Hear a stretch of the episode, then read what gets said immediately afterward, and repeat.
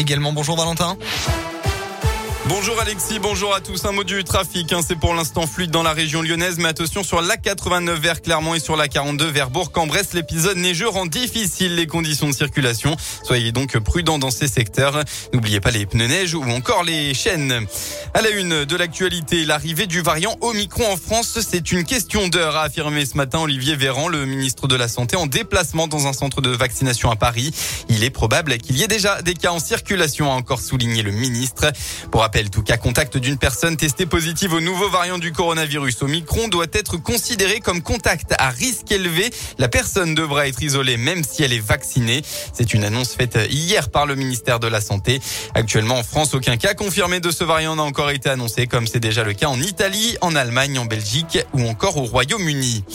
À Lyon, grosse manif hier après-midi, deux jours après la journée internationale pour l'élimination de la violence à l'égard des femmes. La mobilisation s'est poursuivie. Au départ de la place Bellecour à 14h, près de 4000 personnes selon la police se sont mobilisées pour dénoncer entre autres les violences sexistes.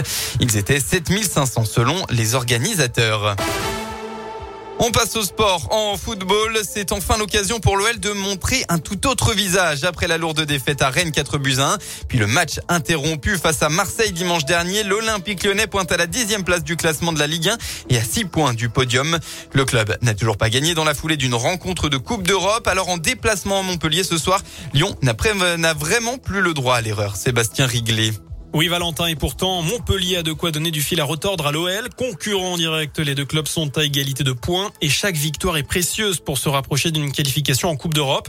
Il ne faut pas oublier non plus que Lyon a du mal face à cet adversaire. Les trois derniers matchs contre les Montpelliérains se sont soldés par trois défaites pour les Rodaniens.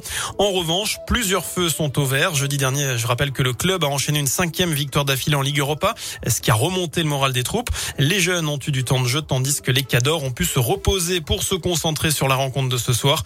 Il n'y a de toute façon plus de calcul à faire. Seule la victoire compte si l'Olympique lyonnais veut atteindre son objectif principal, à savoir retrouver la Ligue des Champions la saison prochaine. Lyon déplacement à Montpellier, c'est tout à l'heure à 17h. Ce sera sans les deux défenseurs, Sinali Diomandé et Léo Dubois, tous les deux blessés. À noter hier soir la défaite de Nice face à Metz, un but à zéro. En rugby, la nouvelle grave blessure de Mathieu Bastaro hier face à Toulon et dès la cinquième minute, le joueur lyonnais s'est blessé gravement aux deux genoux et est sorti en pleurant sur civière. Pour rappel, dans cette onzième journée du top 14, le Loup s'est incliné face au Toulonnais 19-13. La météo pour votre dimanche, eh bien la neige a fait son retour hein, dans le Rhône. L'épisode touche particulièrement l'ouest du département. Pour l'instant, la perturbation s'est calmée dans le département, mais ça devrait reprendre de plus belle en fin d'après-midi. Et puis enfin, côté Mercure, il fera au maximum de votre journée entre 2 et 4 degrés.